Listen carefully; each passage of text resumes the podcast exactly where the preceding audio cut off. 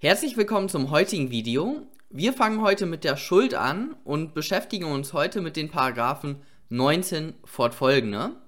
Und zunächst einmal, wir haben unseren Grundaufbau mit Tatbestand, Rechtswidrigkeit und Schuld. Und nur wenn alle drei bejaht werden, dann ist der Täter strafbar. Bei der Schuld, wo wir uns heute befinden, da fragen wir uns, kann man dem Täter die Tat individuell vorwerfen? Dies ist auch im Grundgesetz verankert, nämlich wenn wir einfach einen Täter ohne seine Schuld zu prüfen ins Gefängnis schicken, dann würden wir gegen Artikel 1 Absatz 1, also gegen die Menschenwürde, als auch gegen Artikel 103 Absatz 2 Grundgesetz verstoßen. Wichtig für euch zu wissen in der Klausur ist, dass es bei der Schuld und bei der Rechtswidrigkeit ein Regel-Ausnahmeverhältnis gibt. Wir hatten ja bei der Rechtswidrigkeit gesehen, dass wenn der Tatbestand erfüllt ist, wird die Rechtswidrigkeit indiziert. Und das gleiche ist bei der Schuld. Also die Schuld wird grundsätzlich vermutet, nur in Ausnahmefällen entfällt eben die Schuld. Deswegen kann man in ganz vielen Klausuren einfach die Schuld in einem Satz abbehandeln. Der Täter hat auch schuldhaft gehandelt oder es sind keine Entschuldigungsgründe ersichtlich. So ein Satz reicht in vielen Klausuren schon aus, aber manchmal ist es eben problematisch. Und hier sind jetzt eine Aufzählung der wichtigen Entschuldigungsgründe. Einmal die Schuldunfähigkeit bzw. die verminderte Schuldfähigkeit nach dem Paragraphen 19 fortfolgende. Dann einmal der Verbotsirrtum nach Paragraph 17 StGB, der Notwehrexzess, der entschuldigende Notstand, die Unzumutbarkeit normgemäßen Verhaltens Einmal bei den Fahrlässigkeit und bei den Unterlassungsdelikten. Bei den Fahrlässigkeitsdelikten müssen wir auch noch die subjektive Sorgfaltspflichtverletzung bei subjektiver Vorhersehbarkeit prüfen. Das hatten wir auch schon gesehen. Dann der siebte Punkt, der übergesetzliche entschuldigende Notstand. Diese Sachen gucken wir uns natürlich noch alles in separaten Videos an. Wir fangen heute mit dem Paragraphen 19 fortfolgende an. Zunächst einmal möchte ich auf den Paragraph 21 und 20 zu sprechen kommen. Einmal der Paragraph 21 ist die Fähigkeit des Täters, das Unrecht der Tat einzusehen oder nach dieser Einsicht zu handeln, aus einem der nach Paragraph 20 bezeichneten Gründe bei Begehung der Tat erheblich vermindert, so kann die Strafe nach Paragraph 49 Absatz 1 gemildert werden. Hieraus ergeben sich schon zwei, drei interessante Sachen. Nämlich einmal ergibt sich hier schon raus bei Begehung der Tat. Also hier müsst ihr immer darauf achten, Paragraph 8, Paragraph 16, das ist der Tatzeitpunkt. Und da muss eben diese Schuldunfähigkeit vorliegen und nicht danach oder nicht davor, sondern bei Begehung der Tat. Zweiter wichtiger Punkt, was wir hier rauslesen können, ist eben dieses das Unrecht der Tat einzusehen. Also wir schauen hier wirklich individuell auf den Täter, wir sind im Bereich der Schuld und fragen uns, wie ich gerade schon gesagt hatte, kann man dem Täter individuell die Tat vorwerfen? Und natürlich der dritte Punkt, es verweist auf Paragraph 20, den wir uns jetzt durchlesen.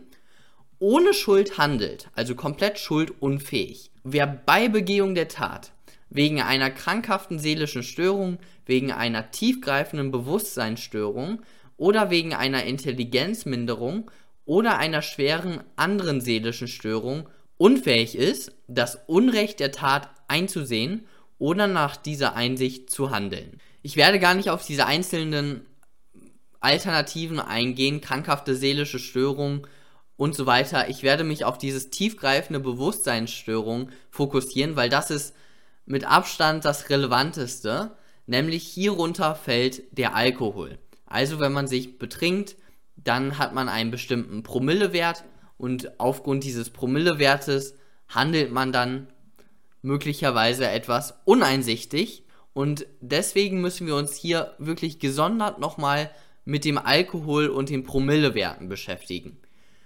Was eine krankhafte seelische Störung ist, das könnt ihr einfach in der Klausur herleiten oder halt, wenn da steht, der hat Schizophrenie, dann ja, subsumiert ihr das wahrscheinlich unter die krankhafte seelische Störung oder er hat eine Intelligenzminderung, dann ist das natürlich nicht eine Person, die einen IQ von, äh, keine Ahnung, unterdurchschnittlichen IQ hat, von, von 80 oder so, sondern das ist eine Person, die halt wirklich krankhaft, also irgendwie eine chronische Intelligenzminderung hat. Genau. Schauen wir uns die Tabelle an und die Werte solltet ihr auch auswendig können. Wir fangen oben an. Wenn der Promillewert bei 0,3 Promille liegt und Ausfallerscheinungen hinzutreten, dann liegt eine relative Fahruntüchtigkeit vor. Was das bedeutet, das schauen wir uns nochmal im Strafrecht BT an. Bei 0,5 Promille, da liegt eine Ordnungswidrigkeit nach 24a Absatz 1 vor. Das steht auch zum Glück noch im Gesetz drin. Ordnungswidrig handelt, wer im Straßenverkehr ein Kraftfahrzeug führt, obwohl er 0,25 äh, Milligramm pro Liter oder mehr Alkohol in der Atemluft oder 0,5 Promille oder mehr Alkohol im Blut oder eine Alkoholmenge im Körper hat, die zu einer solchen Atem- oder Blutalkoholkonzentration führt. Also hier sieht man schon die 0,5 Promille oder mehr im Blut. Das ist eine Ordnungswidrigkeit. Ab 1,1 Promille, da haben wir eine absolute Fahruntüchtigkeit bei Pkw. Also bei motorisi motorisierten Sachen. Das heißt, auch der E-Roller fährt darunter. Also wenn ihr so eine Klausur habt mit einem E-Roller, dann, dann müsst ihr euch natürlich fragen, ist der E-Roller eher ein Fahrrad oder ein Pkw? Und weil er motorisiert ist, fällt er unter die Gruppe der PKWs und deswegen gilt beim E-Roller schon die, die Grenze von 1,1 Promille. Bei Fahrrädern auf der anderen Seite, da sind wir bei 1,6 Promille, bis die absolute Fahruntüchtigkeit eintritt. Ich denke, ich muss nicht erklären, dass ähm, bei 1,9 Promille auch eine absolute Fahruntüchtigkeit vorliegt und bei 3 Promille auch. Also das macht ja natürlich Sinn. Das sind immer nur die Untergrenzen. Also darüber ist natürlich das erst recht erfüllt. Dann kommen wir schon zu der 2 Promille Grenze da liegt eine verminderte Schuldfähigkeit vor. Also da ist die, die, die Strafe zu mindern. Bei 2,2 Promille, da liegt eine verminderte Schuldfähigkeit bei Tötungsdelikten vor. Und hier seht ihr auch das Schema. Bei 3, äh, 3 ähm, Promille liegt eine Schuldunfähigkeit vor und bei 3,3 Promille eine Schuldunfähigkeit bei Tötungsdelikten. Also man hat hier sozusagen gesagt, ja, bei 2 Promille, da ist man vermindert schuldfähig und bei 3 Promille ist man schuldunfähig. Aber bei Tötungsdelikten, weil die eben so gravierend sind, da muss man eine gewisse Hemmschwelle überwinden und dementsprechend setzen wir da die Grenze höher an, nämlich bei 2,2 für die verminderte Schuldfähigkeit und bei 3,3 für die komplette Schuldunfähigkeit. Das bedeutet, wenn jemand mit 3,5 Promille jemanden tötet, dann ist, handelte er nicht schuldhaft und ist dementsprechend auch nicht zu bestrafen. So, jetzt noch zwei wichtige Punkte. Einmal, diese Tabelle hat natürlich nur Indizfunktion. In der Praxis kommt es natürlich immer auf das Individuum an. Also es gibt Leute, die sind bei 1,6 Promille schon schuldunfähig und es gibt Leute, die bei 3,5 Promille noch locker, äh, ja, Fahrrad fahren, vielleicht nicht mehr so wirklich locker. Die Person ist so daran gewöhnt an, an, den, an das Alkohol im Blut, dass bei denen ab 3,5 Promille die Party erstmal richtig losgeht. So, perfekt. Jetzt kommen wir noch zu der altersbedingten Schuldunfähigkeit. Und die ist meistens nicht, also ich hatte noch nie eine Klausur, wo die relevant wurde, aber es ist mal gut zu wissen. Kinder, das sind solche, die unter 14 Jahre alt sind, die sind immer schuldunfähig und das steht in Paragraph 19. Schuldunfähig ist, wer bei Begehung der Tat, immer dieses bei Begehung der Tat, noch nicht 14 Jahre alt ist. Zweiter Punkt, Jugendliche, die sind 14 bis einschließlich 17, also alles unter 18 bis 14. Da richtet sich die, die Strafe danach, ob der Jugendliche ja einen gewissen Entwicklungsgrad hat. Also man, der Richter muss dort eben prüfen, hat er schon eine gewisse Reife erreicht. Das steht nochmal in Paragraph 1 Absatz 2 Jugendgerichtgesetz. Jugendlicher ist, wer zur Zeit der Tat 14, aber noch nicht 18 ist. Heranwachsender ist, wer zur Zeit der Tat 18, aber noch nicht 21 Jahre alt ist.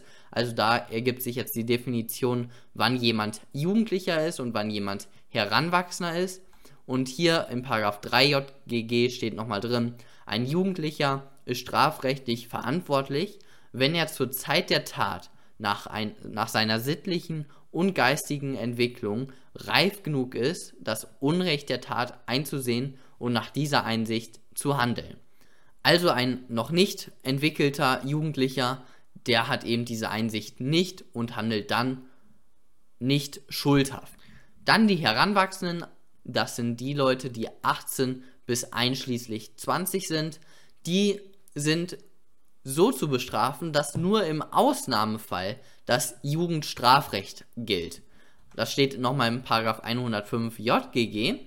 Begeht ein Heranwachsender eine Verfehlung, die nach den allgemeinen Vorschriften mit Strafe bedroht ist, so wendet der Richter die für einen Jugendlichen geltenden Vorschriften der Paragraphen 4, was weiß ich, entsprechend an, aber nur dann, wenn die Gesamtwürdigung der Persönlichkeit des Täters bei Berücksichtigung auch der Umweltbedingungen ergibt, dass er zur Zeit der Tat nach seiner sittlichen und geistigen Entwicklung noch einem Jugendlichen gleichstand oder es sich nach der Art, den Umständen oder den Beweggründen der Tat um eine Jugendverfehlung handelt.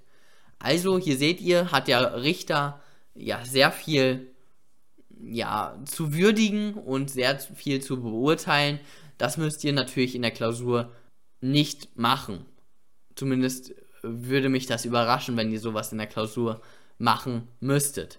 Vierter Punkt und letzter Punkt, das sind die Erwachsenen. Das sind natürlich alle ab 21 Jahren und die sind unbedingt schuldfähig. Also die haben die Einsicht, das Unrecht zu tun und somit die sind einfach komplett ganz normal strafbar. Das sind auch eben die Leute, die meistens in unseren Klausuren handeln. Perfekt, das war's dann auch schon von dem heutigen Video. Ihr könnt wieder die Kommentare unten da lassen und wir sehen uns beim nächsten Mal. Bis dann.